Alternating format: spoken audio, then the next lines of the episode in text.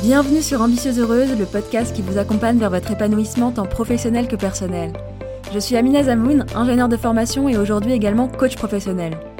Dans ce podcast, on va notamment parler blocage, croyances, pensées limitantes, problématiques pro et perso, sans tabou. Pour cela, chaque semaine, je vous livre une réflexion, mais aussi des outils concrets à appliquer immédiatement pour évoluer dans votre carrière et trouver votre équilibre de vie. Ça vous dit? Alors c'est parti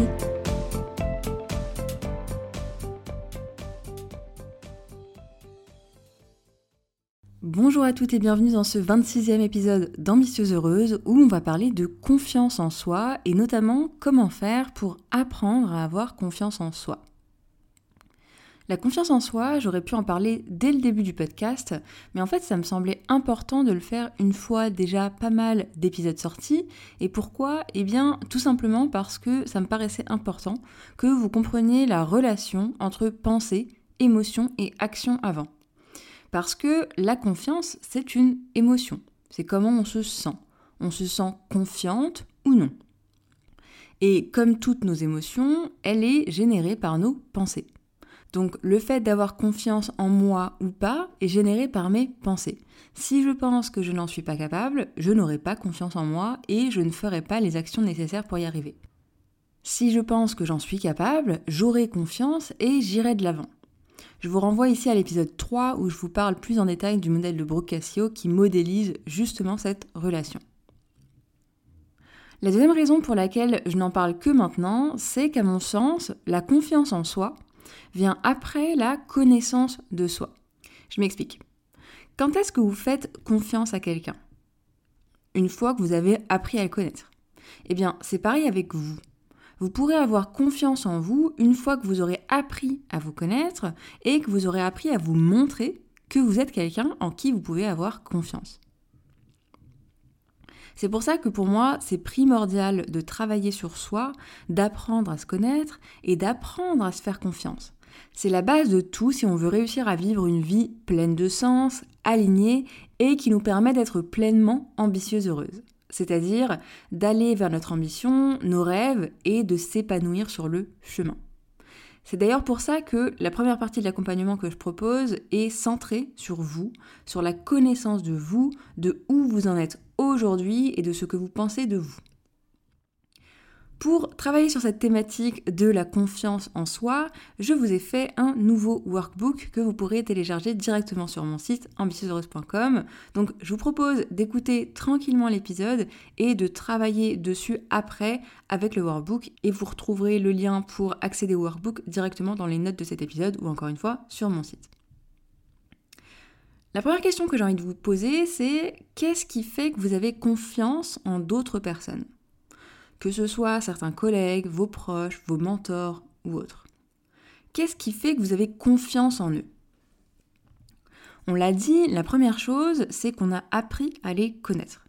Et une fois qu'on apprend à les connaître, qu'est-ce qui fait qu'on a confiance en eux ou pas? Et en gros, si on catégorise les choses de façon simple, il y a trois raisons principales. La première, c'est la fiabilité. Si un collègue n'est jamais fiable et qu'il vous dit qu'il vous donnera le projet à telle date et que ce n'est jamais le cas, difficile de lui faire confiance. Si quelqu'un vous fait souvent faux bon, tant dans le domaine pro que perso, difficile de faire confiance. Alors qu'à l'inverse, si une personne est fiable, qu'elle tient ses engagements, on sait que cette personne, on peut lui faire confiance. Elle tient parole, elle tient ses engagements et quand elle dit quelque chose, elle le fait. Deuxième gage de confiance, la bienveillance et le non-jugement. Et ce deuxième gage de confiance, il est corrélé au troisième gage de confiance dont j'ai envie de vous parler, qui est l'honnêteté. Donc je vais vous parler de ce deuxième et de ce troisième gage de confiance en même temps, parce qu'ils sont corrélés et complémentaires. Si par exemple, vous savez que vous pouvez discuter avec cette personne et que quoi qu'il arrive, vous pourrez avoir une discussion constructive afin de gérer la situation, de voir comment avancer, eh bien ça donne confiance. Ce qu'on attend d'une amie, c'est d'être à l'écoute de façon bienveillante, qu'elle soit là pour nous quand on en a besoin, et que cette amie ne nous veuille que du bien. Et du coup, ça veut aussi dire être honnête et parfois nous dire des choses difficiles, mais qu'on a besoin d'entendre, et encore une fois avec bienveillance. C'est pareil dans la vie pro, on attend de nos collègues, de nos responsables, cette écoute bienveillante, ce mode solution et cette honnêteté qui permet un échange constructif qui puisse nous faire évoluer et avancer. Et ce que vous remarquez là, c'est que la confiance, c'est quelque chose qui se construit déjà. Ce qui fait qu'on a confiance, c'est qu'on a à la fois des pensées à propos de cette personne qui nous donnent confiance, et également les faits qui corroborent cela. Donc maintenant qu'on a vu ce qui fait qu'on a confiance en d'autres personnes, qu'est-ce qui fait qu'on a confiance en soi ou pas? C'est simple, c'est exactement la même chose qu'avec les autres. La fiabilité, la bienveillance et l'honnêteté. Et pourtant, et on est vraiment beaucoup dans ce cas-là, on ne fait pas ce qu'on se dit qu'on va faire. Donc on ne respecte pas ses propres engagements envers soi-même et on a des pensées à propos de nous qui font qu'on n'a pas confiance en nous. On n'est pas bienveillante avec nous-mêmes et on ne se respecte pas finalement. Par exemple, si vous dites demain je me prends une heure pour bosser sur un projet qui est important pour moi, et là, vous mettez ce que vous voulez derrière, hein, que ce soit du sport, postuler à des offres d'emploi, faire votre dev perso, réfléchir à la création de votre entreprise, enfin, peu importe. Et que finalement, vous ne le faites pas. Peut-être que vous procrastinez, peut-être que vous avez eu un appel d'une collègue et qu'elle vous a demandé de l'aide et que vous n'avez pas osé dire non, peut-être que vous n'avez pas vu l'heure et le temps passer, peu importe la raison, en tout cas, vous ne l'avez pas fait. Et qu'est-ce qui se passe après? Eh bien, pour couronner le tout, soit on n'est absolument pas bienveillante avec soi-même, à coup de je suis trop nulle, c'est toujours comme ça, de toute façon, j'en suis pas capable, etc. Ou alors, on n'est pas du tout honnête avec soi-même, on va aller dans l'autocomplaisance et le ah non, mais là c'était vraiment une urgence, c'était pas de ma faute, etc., etc., etc. Donc là, ce qu'on voit, c'est qu'on ne fait pas du tout ce qu'on avait prévu de faire et qu'ensuite, on n'est pas du tout bienveillante avec nous-mêmes et ou pas très honnête avec nous-mêmes non plus. Et du coup, je vous propose un peu d'inverser les rôles. Imaginez que quelqu'un vous fasse faux bon une fois sur deux et que cette personne aurait toujours une bonne excuse. Est-ce que vous lui feriez confiance? Je ne pense pas. D'ailleurs, je ne pense pas que vous soyez comme ça avec les autres. Et du coup, ma question pour vous là, c'est pourquoi est-ce que la promesse et l'engagement que vous faites auprès des autres seraient plus importantes que celles que vous faites à vous-même? La réponse à cette question, c'est tout un tas de pensées qu'on est beaucoup à avoir. Notamment la pensée les autres passent en priorité. C'est plus important d'honorer ses engagements envers les autres qu'envers soi-même. Les demandes des autres sont plus importantes. Ces pensées-là, c'est des pensées qui ne sont pas forcément très conscientes. On ne se dit pas consciemment que les autres passent toujours en priorité. Mais si vous faites concrètement des choses pour les autres alors que vous avez prévu de faire quelque chose pour vous, eh bien c'est qu'en effet, les autres passent en priorité. Deuxième type de pensée, c'est de toute façon, je suis la seule au courant, donc c'est pas si grave si je le fais pas. Si c'est trop dur, je peux toujours abandonner, c'est pas si grave personne ne saura que je ne fais pas ce que je dis.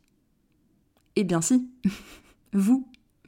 Et du coup, comment est-ce que vous voulez avoir confiance en vous si vous savez que vous ne faites pas ce que vous dites? Est-ce que vous voyez que ça vient vraiment ruiner la relation que vous avez avec vous-même? Puisque le message que vous vous renvoyez lorsque vous ne tenez pas vos engagements envers vous-même, alors qu'en plus, pour la plupart d'entre vous, il est impensable de ne pas tenir vos engagements envers les autres, eh bien c'est on ne se doit pas le respect, on ne se doit pas le même respect et la même considération qu'aux autres, on se déçoit constamment soi-même, on dévalorise la valeur de notre parole et nos engagements envers nous-mêmes n'ont plus de valeur.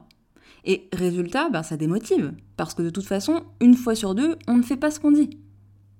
Et du coup, c'est très limitant dans notre vie parce que pour faire quoi que ce soit d'un peu difficile ou d'ambitieux, ça demande de la persévérance, ça demande de pouvoir compter sur soi, de pouvoir avoir confiance en soi et de pouvoir être là pour soi. Et c'est exactement pour ça qu'il est très important déjà d'honorer ses promesses envers soi-même. Et par contre, je mets tout de suite un petit warning à mesdames les perfectionnistes qui se mettent des objectifs et promesses irréalistes. C'est important d'y aller pas à pas et ça peut vouloir dire commencer par des petites promesses qu'on est sûr et certaine de tenir.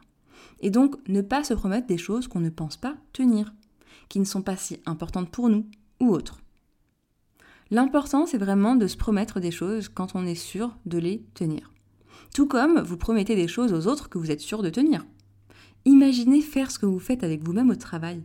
Mais ça serait juste inconcevable et impensable.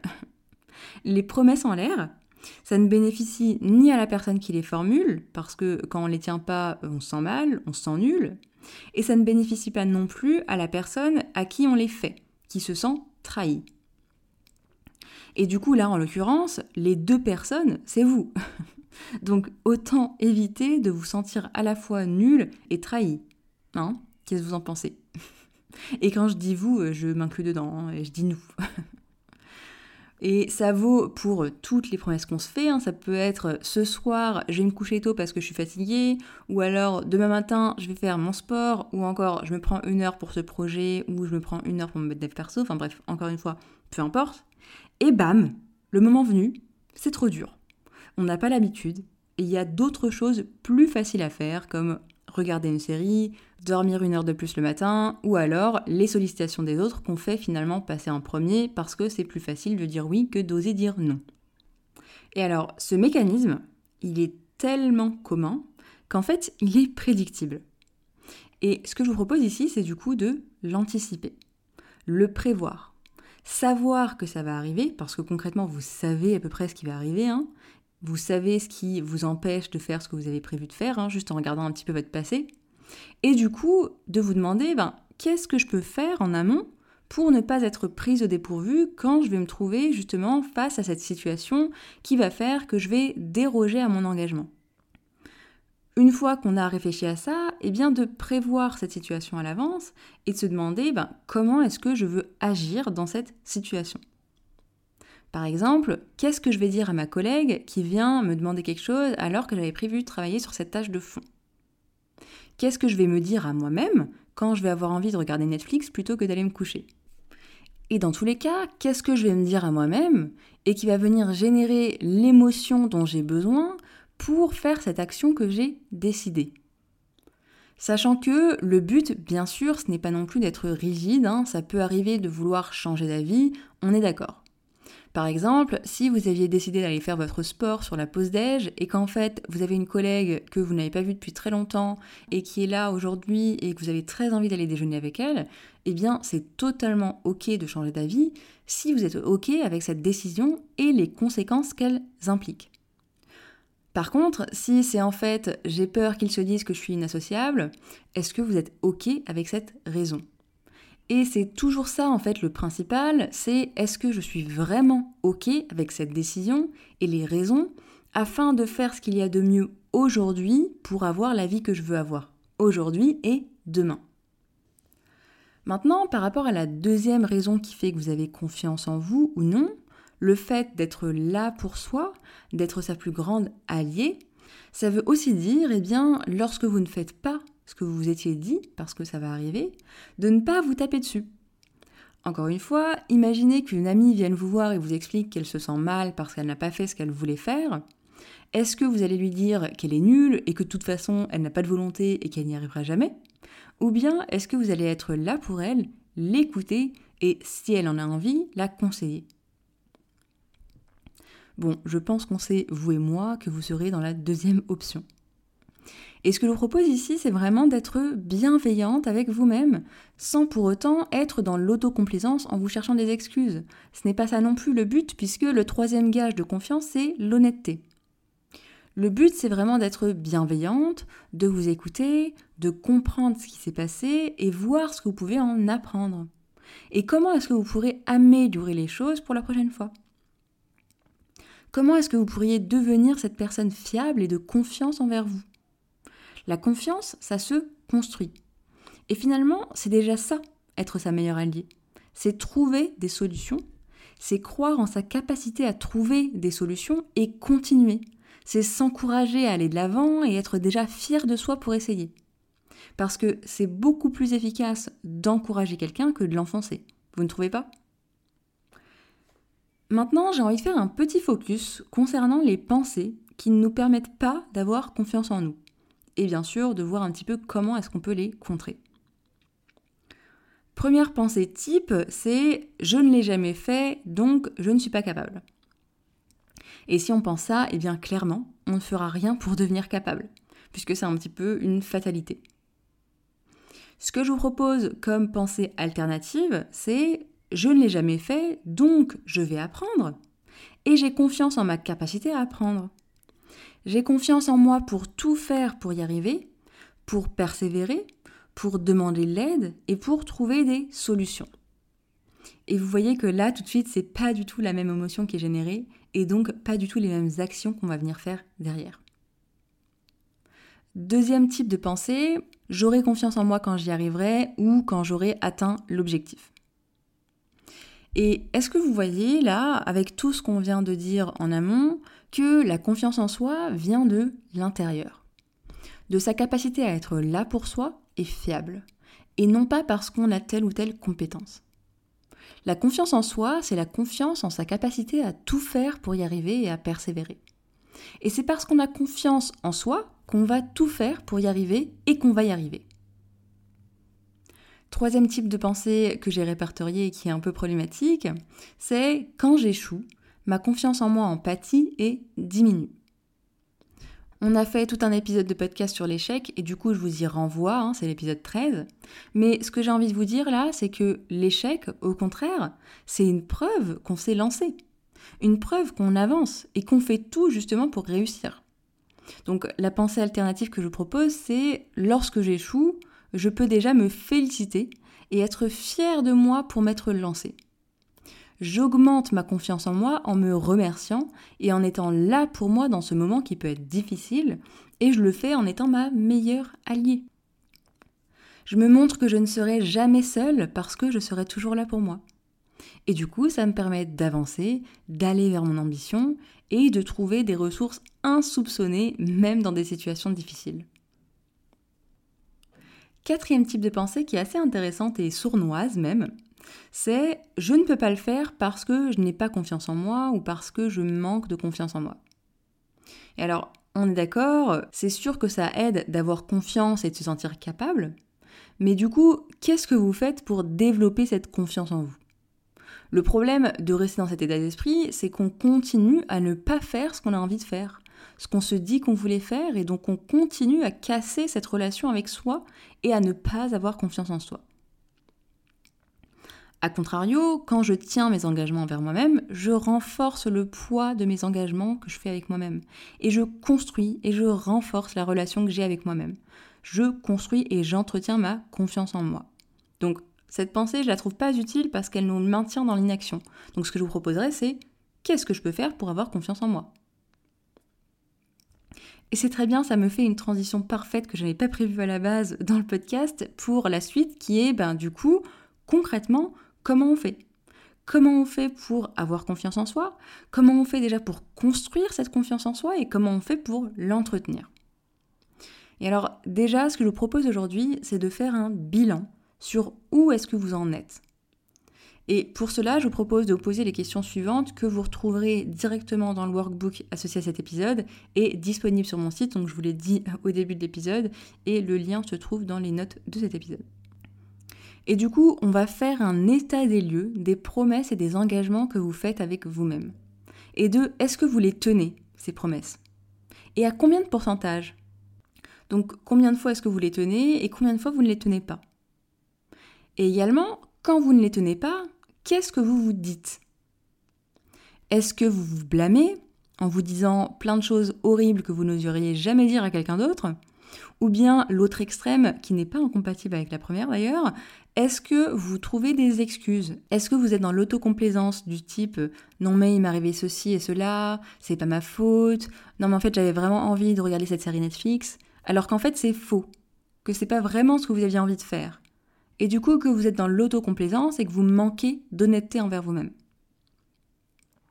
Et ensuite, au vu des informations que vous découvrez, eh ben, qu'est-ce que vous voulez en faire maintenant? Qu'est-ce que je comprends? Est-ce que je me promets trop de choses et donc c'est complètement irréaliste? Est-ce que je fais toujours passer les autres avant moi? Qu'est-ce qui fait que je ne le fais pas? Donc vraiment, le but, c'est de faire un bilan pour vraiment comprendre bah, qu'est-ce qui se passe, parce qu'on est un peu toutes différentes. Et ensuite, ce que je vous propose, c'est de prendre un temps pour choisir en conscience une seule et unique promesse à vous tenir. Que ce soit vous lever plus tôt demain, vous coucher plus tôt, travailler votre entretien d'embauche, prendre ce samedi après-midi pour votre projet, enfin peu importe. Mais vraiment de choisir en conscience une promesse à vous tenir, quelque chose qui est important pour vous. Et une fois qu'elle est notée, eh bien d'anticiper tout ce qui peut arriver et qui vous empêcherait de tenir cette promesse, ainsi que toutes les solutions que vous pouvez mettre en place dès aujourd'hui pour réellement tenir votre engagement envers vous-même. Et ensuite, bah, de faire un petit état des lieux pour voir un petit peu est-ce que vous l'avez tenu ou pas. Et si c'est le cas, génial, bravo, vous renforcez votre confiance envers vous-même. Et si ce n'est pas le cas, eh bien, soyez bienveillante envers vous-même, analysez la situation et trouvez des solutions. Et en fait, là encore, en faisant ce travail d'analyse, de réflexion et de trouver des solutions, eh bien, bravo, félicitations, vous renforcez votre confiance en vous.